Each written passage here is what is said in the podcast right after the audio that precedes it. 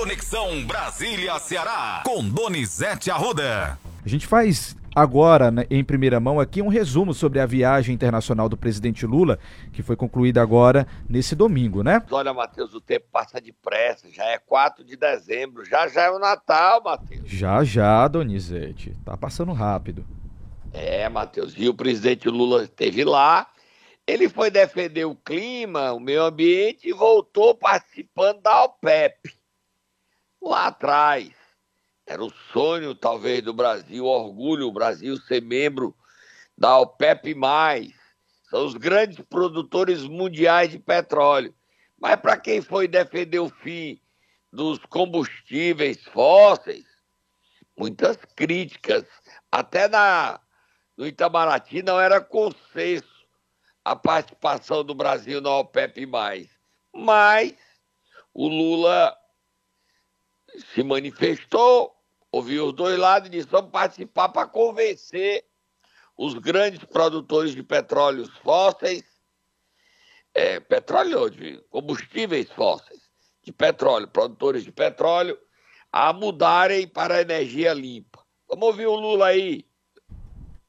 E a nossa participação na OPEP Plus é para a gente discutir com a OPEP a necessidade dos países que têm petróleo e que são ricos começar a investir um pouco do seu dinheiro para ajudar os países pobres do continente africano, da América Latina, da Ásia.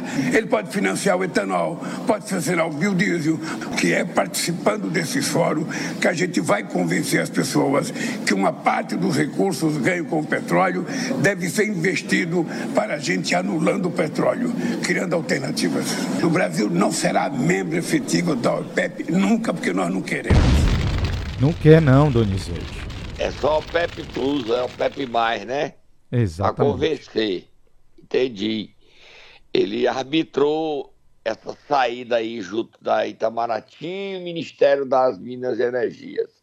Ele também falou, ele foi para a Alemanha ontem, jantou com o Olaf Scholz, que é o primeiro-ministro alemão, e antes de sair ele falou mais. Lá ele falou sobre o que, Matheus? Sobre o Mercosul, Donizete, vamos ouvir. Se não tiver acordo, paciência. Não foi por falta de vontade. A única coisa que tem que ficar claro é que não digam mais que é por conta do Brasil. E que não digam mais que é por conta da América do Sul. Assuma a responsabilidade de que os países ricos não querem fazer um acordo na perspectiva de fazer qualquer concessão. A França sempre foi o país que criou obstáculo no acordo do Mercosul com a União Europeia porque a França tem milhares de pequenos produtores e eles querem produzir os seus produtos.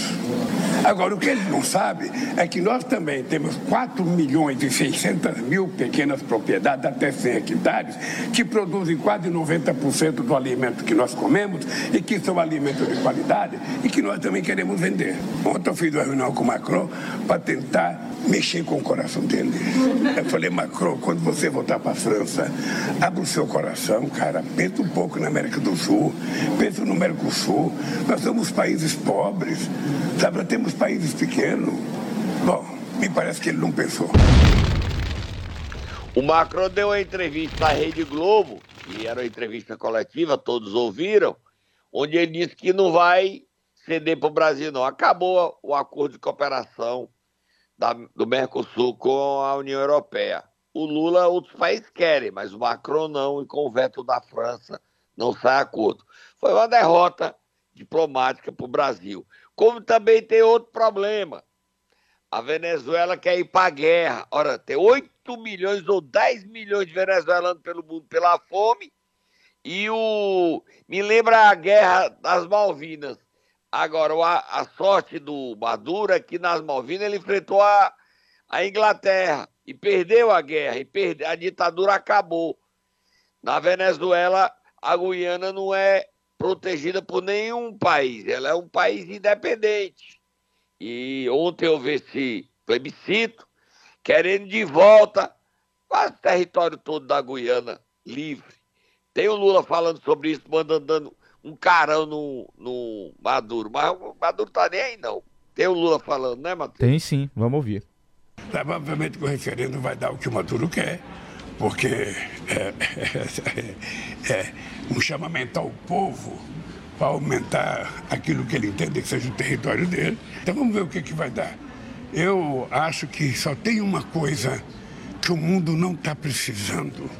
Só tem uma coisa que a América do Sul não está precisando agora, é de confusão. Se tem uma coisa que nós precisamos para crescer e para melhorar a vida do nosso povo, é a gente baixar o facho, trabalhar com muita disposição de melhorar a vida do povo e não ficar pensando em briga, não ficar inventando história. Então eu espero que o bom senso prevaleça. Obrigado. Do lado da Venezuela e do lado da Colômbia e do lado da... É isso. Olha, Matheus, o Lula chega hoje ao Brasil e vai discutir quem é o substituto de Flávio Dino no Ministério da Justiça. A dúvida é se o presidente vai fatiar o Ministério da Justiça, criando o Ministério da Segurança Pública. Um dos maiores problemas da segurança pública no país hoje é o controle que as milícias e as facções têm do país. No Ceará, ontem, Matheus, eu mandei para você o prefeito Raimundo César, de São João do Jaguaribe, que não mora no município, raramente aparece no município, raramente, administra a cidade à distância, está marcado para morrer. Quem o ameaça é a facção paulista. Lê um trechinho aí, ia ter um jogo, um jogo no ginásio da cidade, e a facção paulista soltou um salve, avisando de que se a população fosse assistir o jogo, teria bombas para explodir o ginásio.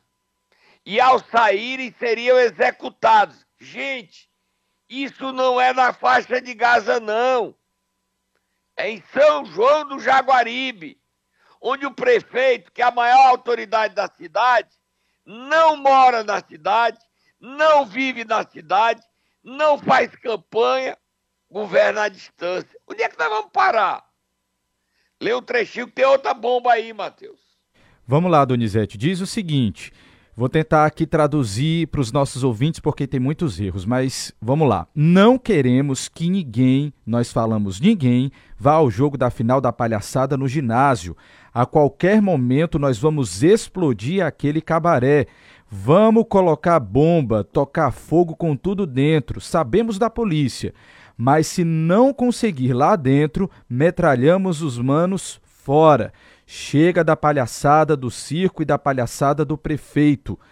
Ele pensa que SSJ é o reino, acho que São João, né, é, se referindo ao município, é o reino encantado dele. A hora dele vai chegar. Ou ele pensa que o pinche policial de o pinche, o pinche policial vai impedir então tá, estão avisados, se for para o jogo dia, do dia 3 de dezembro, vai tudo morrer. É porque tá ruim aqui de compreender, Donizete, o português, mas é isso aí. Ameaça Olha, clara. Deus, solta mob fogo no mundo. Olha outra bomba. Gente, se o prefeito de uma cidade, com a estrutura da máquina pública de proteção, tem medo, imagine nós. Com é certeza, é verdade, Donizete, com certeza. Isso aqui é assustador, viu? Esse, esse assunto só nós estamos tratando.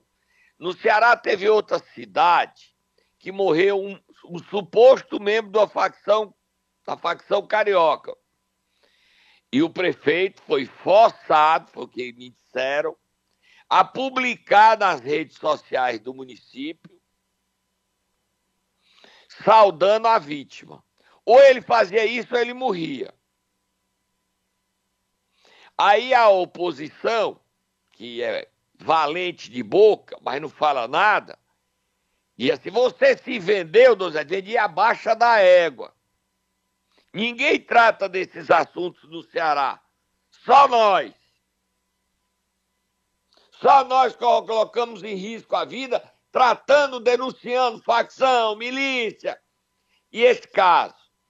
Que é que você não dá o nome da cidade? Ora, se o prefeito publica nas redes sociais dele, para não morrer, eu que vou colocar, vamos botar os políticos.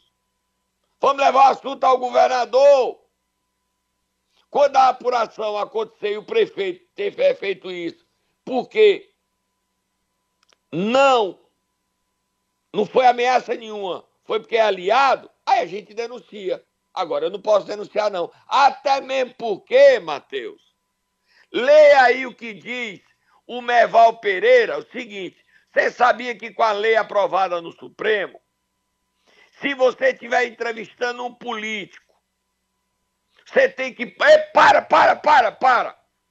É censura prévia. Ele não pode falar, você tira do ar. Você não pode mais. Se você estiver entrevistando e eu estiver dizendo isso, e eu denunciar, uma pessoa denunciar o secretário de segurança, denunciar que esse prefeito está investigando ele. Eu tenho que tirar o secretário do ar, Matheus? Complicado, viu, Donizete, essa situação. A legislação agora é assim. E as pessoas dizem assim, bem, é bom a imprensa. Os doentes dizem isso. Lê aí o que diz o Meval e lê o que diz o, o jurista Luiz Francisco da Folha de São Paulo sobre essa história. Dei dois trechinhos para terminar, Matheus.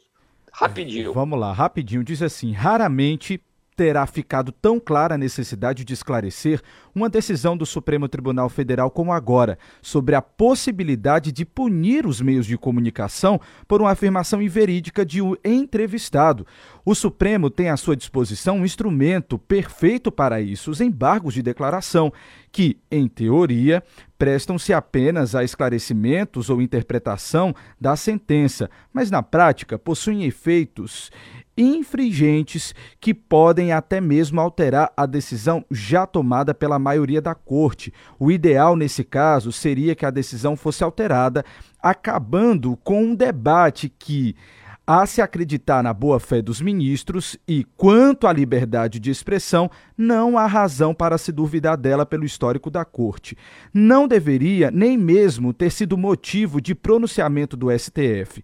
A vantagem dessa polêmica é a introdução do conceito de malícia, a intenção de prejudicar o outro para que um veículo de comunicação seja punido, Donizete. Isso foi o que disse. Val Pereira e o Luiz Francisco, é trechinho rápido. Diz assim: Vem à lembrança o famoso New York Times, em que a Suprema Corte dos Estados Unidos decidiu em 1964 que é preciso provar atual malícia, má fé na divulgação de uma informação errada para se processar um veículo de imprensa. O Times havia errado, mas foi rápido e incisivo ao se retratar. Sem essa substância, não haveria histórica decisão. Estamos longe disso. Uma coisa é errar, outra coisa é estar à mercê de ser processado pela opinião torta de um entrevistado como escreveu Luiz Francisco de Carvalho Filho, a justiça local, muitas vezes exercida por magistrados corporativistas e autoritários, é quem vai decidir esse tipo de coisa. Pesado, Matheus, pesado. Só para terminar, dizer que o orçamento secreto, o presidente da Câmara, Arthur Lira, quer de volta, entregando ele para ele o Centrão não abre mão, o Centrão quer dinheiro do orçamento secreto. Ele vai voltar! Vai, vai, vai! Será, ele Donizete? Acha, ele acha que, como tem o controle de mudar o Supremo, para não mudar o Supremo, o Supremo deixa ele voltar a ter para brincar de orçamento secreto. Vamos beber águazinha, a gente volta já. Momento Nero! Vamos lá, Donizete, quem é que você vai Diga querer acordar? Vamos acordar, Matheus. Pode falar, hoje eu dou esse privilégio pra Vamos lá. Então vamos acordar o pastor Gesser Góes, Donizete, nesta segunda-feira. Ele dá a todos nós, pastor Gesser Góes, me enche de orgulho como líder religioso, como homem acima do seu tempo. Antes de acordar, vamos, vamos acordar logo, vamos estar o pastor nesse momento de reflexão aí, tão fundamental para nós que vivemos, o ano está acabando. E hoje começa nova vacinação, a Covid voltou no Ceará, Matheus não está morrendo gente, mas todo mundo pegando Covid. Vamos lá, vamos ouvir o pastor Jessé.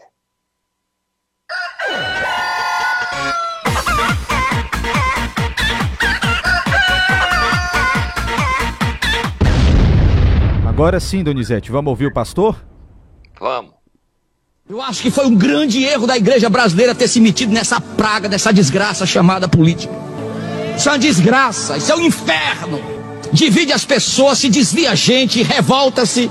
Pessoa perde a sensibilidade do Espírito Santo, perde caráter, perde a vergonha. Eu estou começando a entender que ninguém vai salvar a igreja, porque todo o processo do anticristo é da política, pela política, através dos políticos. Ninguém, vai, nem Deus vai impedir. A igreja tem que estar pregando é o Cristo, Salvador, que ressuscitou e vai voltar para buscar a sua igreja. Recado a classe pesado. política, Matheus, cresceu a rejeição à classe política. Aumentou a pesquisa divulgada neste domingo pela Folha de São Paulo, chegou a 68% de rejeição à classe política no Brasil.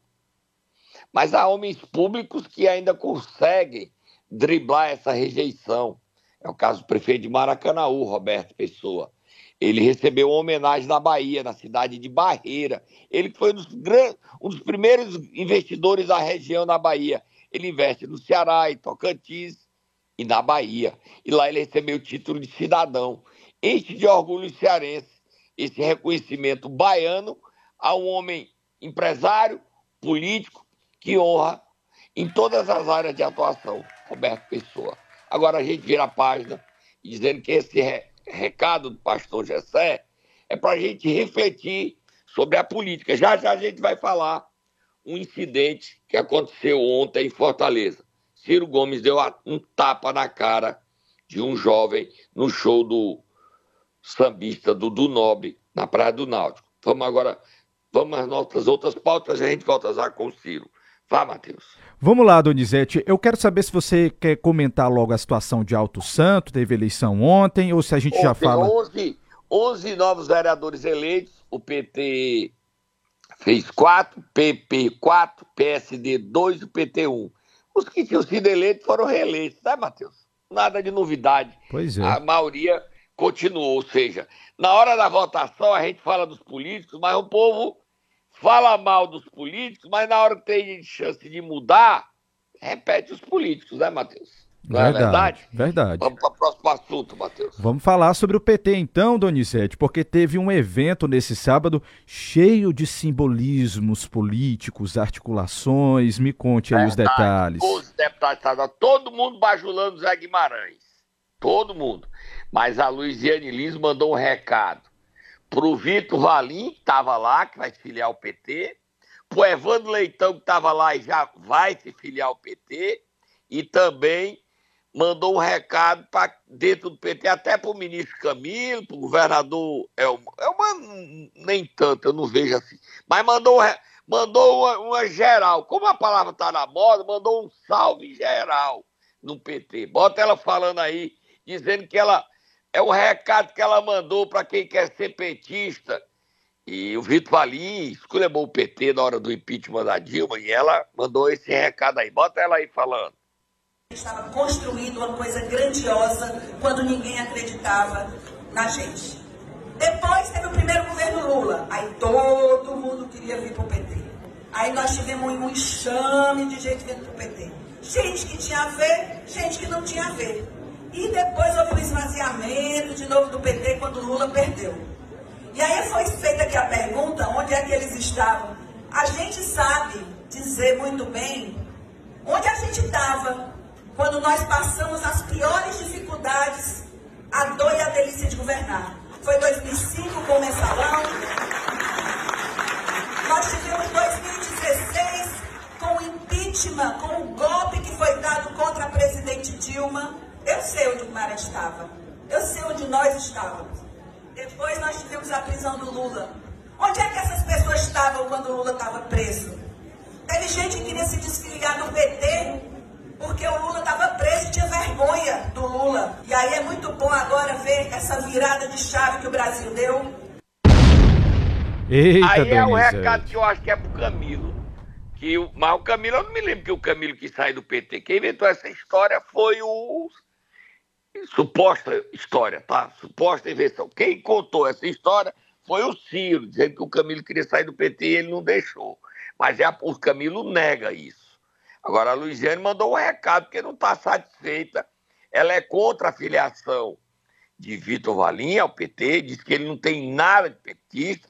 A gente tem áudios do Vitor na hora da votação, fora PT e contra a filiação de Evandro Leitão. E o Evandro estava lá, não se manifestou. O Guimarães disse o seguinte: que em março escolhe o um candidato entre Luiziane e Evandro Leitão. São 46 membros do Diretório Municipal, ok? Ok.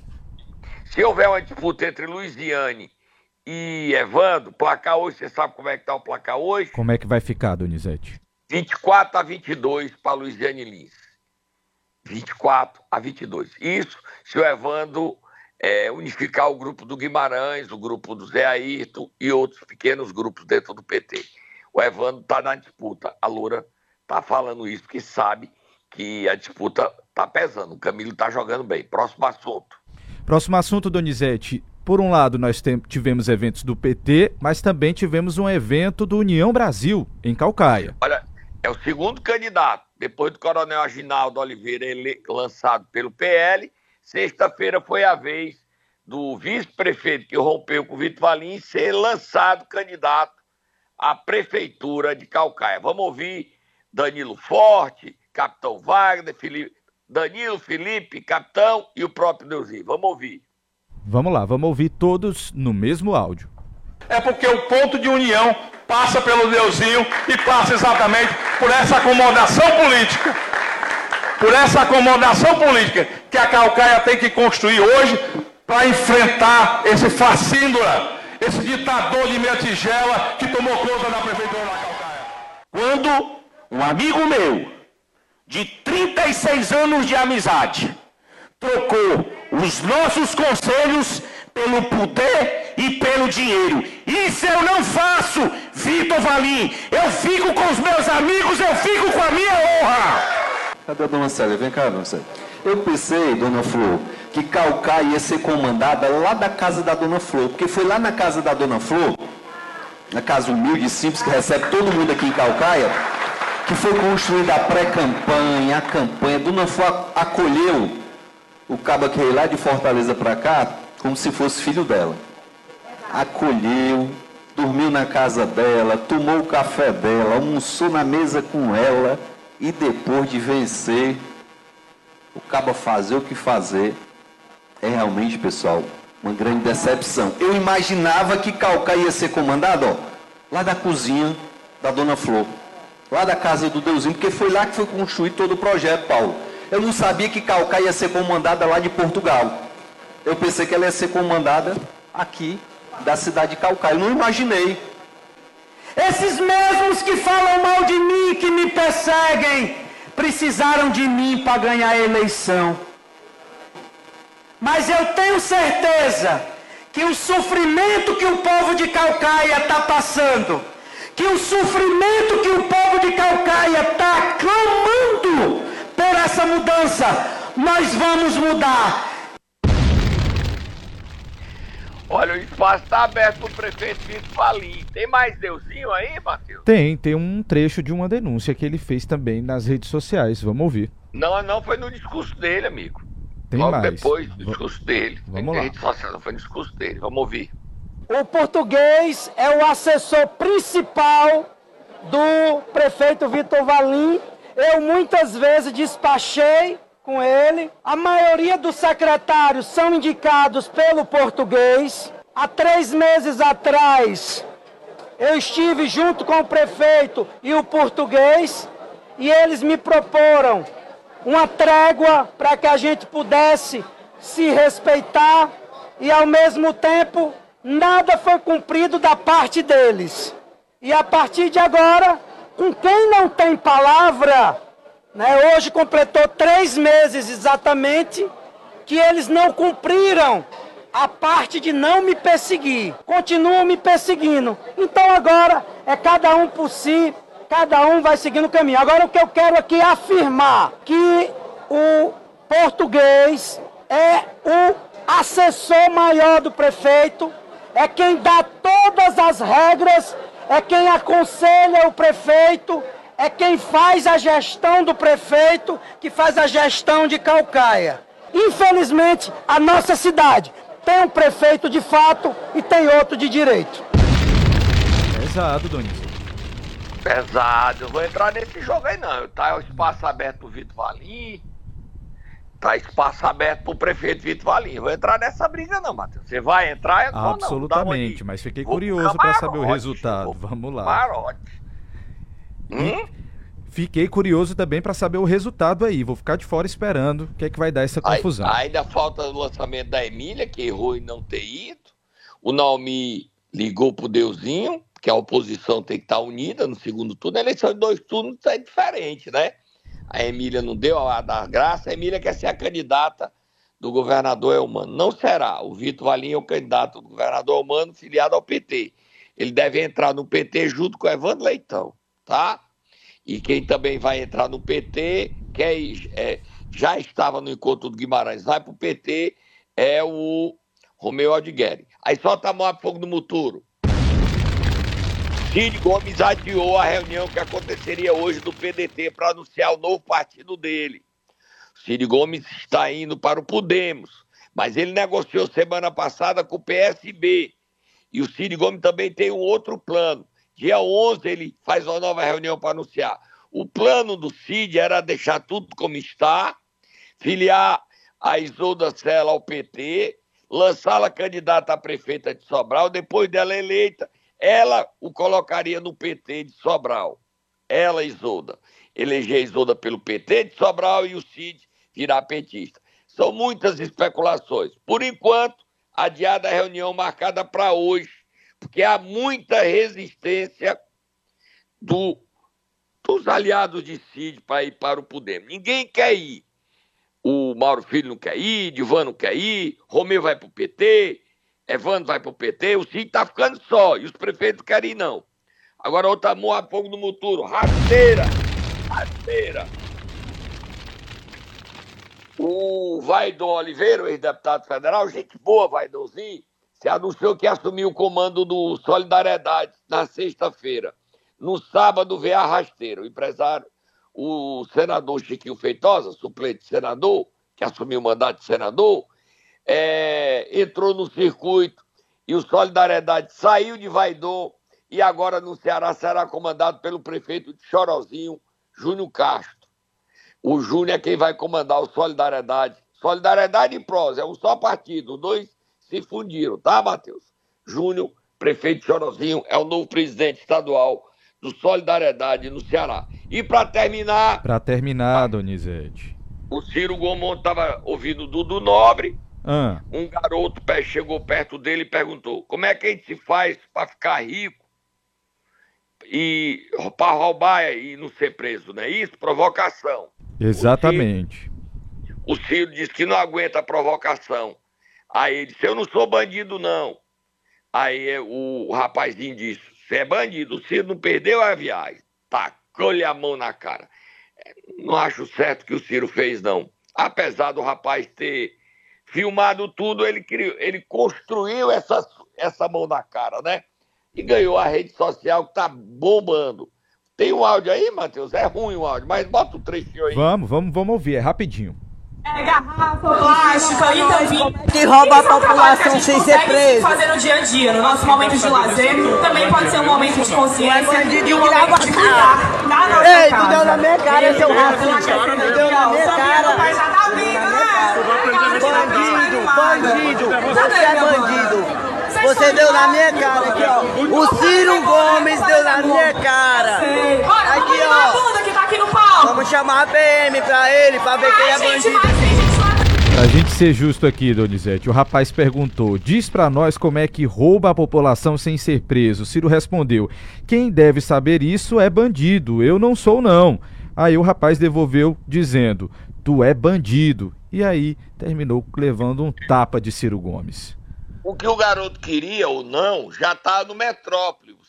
Está publicado agora no, na muitos coluna do sites. Guilherme Amado. Isso. O vídeo gravado pela vítima mostra o jovem se aproxima Ciro e ele pergunta: diz para nós como é que rouba a população sem ser preso. Ciro respondeu: quem deve saber isso é, é bandido. Eu não sou, não. O jovem então responde para Ciro: é bandido sim. E recebe um tapa da cara no rosto. Pesado. O clima, ontem eu vi uma entrevista do Felipe Nunes, do Instituto Coeste. Tá dividido para sempre, Matheus. Tá? Essa divisão não tem data para acabar tão cedo. E esse modelo de política eu não gosto, não. Eu acho que o Ciro errou, o adolescente errou, o jovem errou, todos erraram. E quem perde é o país, quem perde é o Ceará com um episódio desse. Tô indo embora, a gente volta amanhã.